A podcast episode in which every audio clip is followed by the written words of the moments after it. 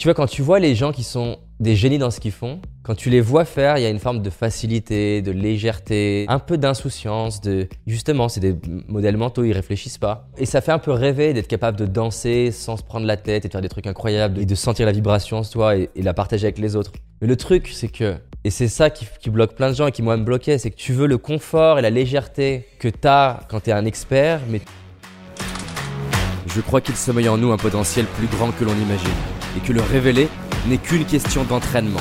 C'est pourquoi je vais à la rencontre des personnes qui réussissent, entrepreneurs, artistes, sportifs de haut niveau, pour décortiquer comment ils font et partager ce que j'apprends avec vous. Car mon but est qu'ensemble, on aille réaliser nos rêves. Je m'appelle David Laroche, et voici mon podcast. Theodore Roosevelt qui voulait progresser dans sa capacité à écrire. Donc il avait sélectionné les, les œuvres littéraires qu'il trouvait les plus incroyables en termes de manière d'écrire.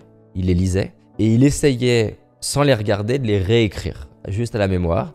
Il voulait internaliser la manière d'écrire. Et en fait, d'ailleurs, dans beaucoup de gens qui vont pousser l'excellence, ils, ils ont une phase d'imitation, ils ont une phase d'absorption où souvent on dit bah, tu fais comme un tel. Mais c'est important parce qu'en faisant comme, t'absorbes en interne les modèles mentaux et les subtilités que t'as pas quand tu es juste externe. Tu vois, c'est parce que les personnes, je vais les faire coacher comme moi à un moment donné, qui vont vivre de l'intérieur ce que ça donne, et pas seulement en le regardant de l'extérieur. Donc bref, il regardait ça, il écrivait de mémoire le texte, et puis il comparait, parce que souvent il, avait retenu les idées, mais il n'avait pas retenu la manière d'écrire. Et il comparait, et puis il prenait détail par détail pour essayer d'internaliser les tournures de phrases, les structures. Et puis sa troisième étape, c'était qu'il écrivait son texte avec ses propres idées, sa propre tournure, et après il comparait ce qu'il avait écrit avec les textes qu'il adorait, jusqu'à vraiment internaliser la manière d'écrire.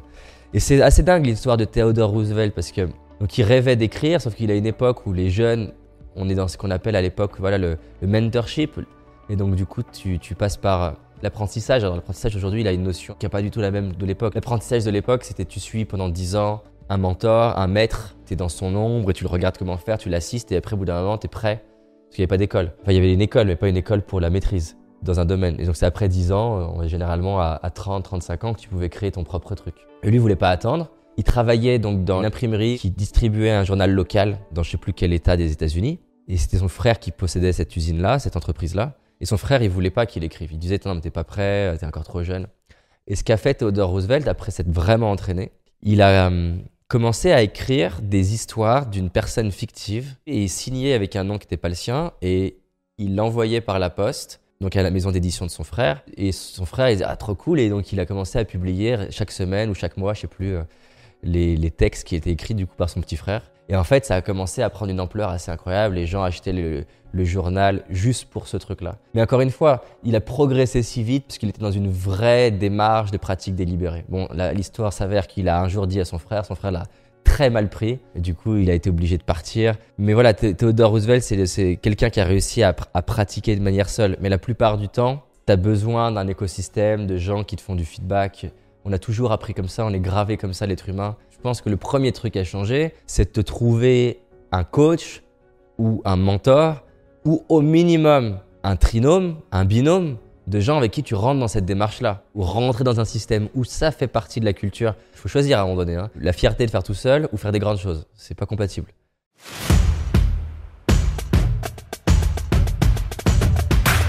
Si je prends le David du début, j'avais une vision, tu vois, de l'amateurisme et du professionnalisme qui était très biaisée. C'est-à-dire que, tu vois, quand tu vois les gens qui sont des génies dans ce qu'ils font, quand tu les vois faire, il y a une forme de facilité, de légèreté, de un peu d'insouciance, de justement, c'est des modèles mentaux, ils réfléchissent pas. Et ça fait un peu rêver d'être capable de danser sans se prendre la tête et de faire des trucs incroyables, de chanter sans se prendre la tête et, de sentir la vibration en et, et la partager avec les autres. Mais le truc, c'est que, et c'est ça qui, bloque plein de gens et qui moi me bloquait, c'est que tu veux le confort et la légèreté que tu as après quand tu es un expert, mais tu veux suivre le process de l'amateur, tu veux la légèreté partout en fait. C'est un compromis que tu dois faire. Le maître, il a la légèreté de but, mais pas la légèreté de processus. C'est-à-dire qu'il fait des trucs incroyables à, fin, à la fin, mais euh, discipline tous les jours, euh, de la rigueur, des feedbacks, euh, en, tout le temps en train de chercher le détail. Et moi, là où je l'ai vécu fortement, c'est les vidéos. Tu vois, je voulais au début aucune contrainte. C'est-à-dire qu'en gros, je voulais faire la vidéo quand je suis inspiré. Mais ça, ça applique plein de problèmes que je réalisais pas au début. C'est que forcément, déjà, quand tu veux faire la vidéo que quand tu es inspiré, ben, ça veut dire que quand tu es inspiré, t'as pas forcément la caméra, donc tu as plein de moments qui sautent. Il y a plein de moments où t'es pas inspiré. En plus de ça, t'as beau être inspiré, est-ce que ça veut dire que tu as construit ton, idée? Ben non. La deuxième chose, c'est qu'il y a plein de choses qui, sont impossibles en fonction de mon inspiration. Parce que par exemple, si je veux mélanger une belle image et être inspiré, voilà, les probabilités que ça arrive, c'est compliqué parce que la belle image, c'est entre 4h du matin et 8h du matin et 17h et 20h. Donc déjà, tous les moments où je suis inspiré de 10h du matin à 16h, ils servent à rien. Ça m'a demandé de lâcher mon désir de facilité, de fluidité apparente pour aller vers de l'expertise. Et c'est pareil, tu vois, quand tu es en train de pratiquer, il y a un truc un peu confortable à la salle de sport et je me prends pas la tête, je passe d'un exercice à l'autre. Typiquement, cette semaine, tout seul à la salle de sport, il y avait aucun sens. C'est-à-dire que je faisais les exercices que je savais un peu plus faire en fonction de ce que j'ai envie. Je pense que c'est lâcher le petit plaisir du à l'arrache. Et pour le seul moyen de le lâcher, c'est de se rendre compte du prix que tu payes. Dans le cas du sport, comment tu te blesses? Dans le cas de tes projets, à quel point tu passes à côté de tes rêves? Moi, la vidéo, c'est simple. C'est qu'au bout d'un moment, je me suis dit, euh, Waouh, j'adore Netflix, j'adore Le Seigneur des Anneaux, j'adore des trucs qui sont vraiment poussés à l'excellence, mais en fait, aucune de ces personnes-là n'ont fait des trucs comme ça avec ma méthode. Et au bout d'un moment, c'est encore une fois, qu'est-ce que je veux, David? C'est tu veux le confort de l'amateur ou tu veux déjà le résultat de l'excellence, mais aussi le, le kiff de l'excellence? Parce que c'est pas que des efforts, c'est-à-dire que quand je coach aujourd'hui, c'est une sensation que plein de coachs dans leur vie ne la vivront jamais, malheureusement. Parce qu'ils vont rester au stade où c'est encore très réfléchi, où euh, il y a encore beaucoup de stress, il y a encore euh, beaucoup d'amateurisme. Et toutes ces heures extrêmes d'entraînement et de répétition font que je touche des niveaux de connexion avec mon client. Je n'échangerai jamais, le, même aujourd'hui si c'était possible, le plaisir de l'amateur contre le moment où la personne, je l'aide à débloquer un truc que 10 coachs avant ont jamais réussi à l'aider à débloquer et qu'elle a les larmes aux yeux et qu'elle ressort d'aller transformer. C'est vraiment ça, je dois faire un choix.